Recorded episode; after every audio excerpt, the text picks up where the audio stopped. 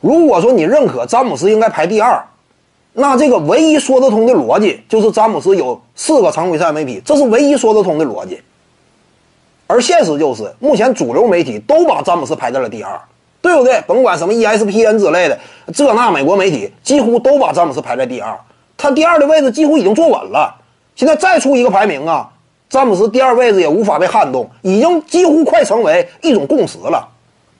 如果你认可詹姆斯他位列第二是应该的的话，那你大体上就能够分辨出常规赛 MVP 这样一种作用与价值。你就不能说，谁谁谁冠军比谁谁谁多，他就应该在谁之上。按照这个比的话，奥尼尔应该高于詹姆斯，科比应该高于詹姆斯，魔术师约翰逊五个老大冠军更应该高于詹姆斯。但现实就是詹姆斯比他们都高，那这说明什么？MVP 的重要性。你说我谈什么斯蒂芬库里，我把他位列前十。如果说你认可詹姆斯应该位列历史第二的话，按照这个逻辑往下推演。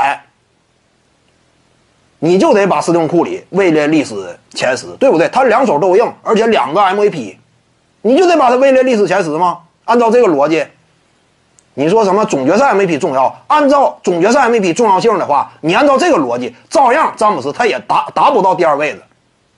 所以，唯一解释得通的，就是这个理由。按照这种逻辑顺序往下推演，库里就能跻身前十。那你说这种推演正确不正确呢？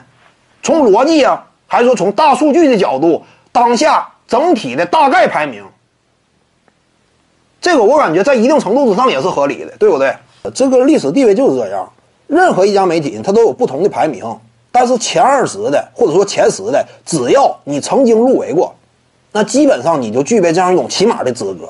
因为任何一家顶尖媒体啊，他也不会说什么啊，我把伊戈达拉排到历史前二十，那是不现实的。哪家媒体敢这么做的话，砸了招牌了，对不对？完全缺乏这样一种对于体育的理解吗？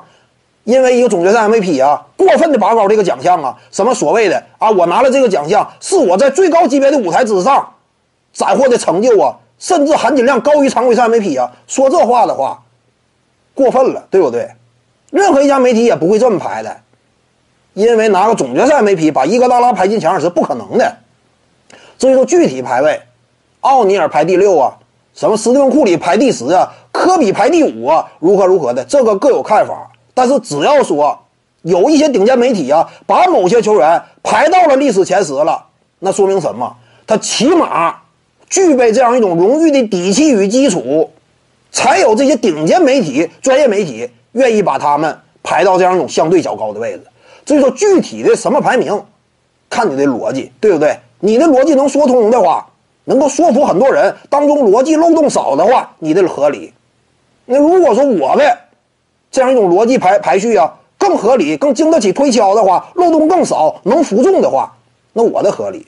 所以呢，你也不要一整就谈什么某某媒体把谁谁谁排到第六了，只要说这名球员他曾经被顶尖媒体排过前十，他就有跻身前十的起码资格，是不是这个道理呢？角色球员不可能达到这样一种高位。徐静宇的八堂表达课在喜马拉雅平台已经同步上线了。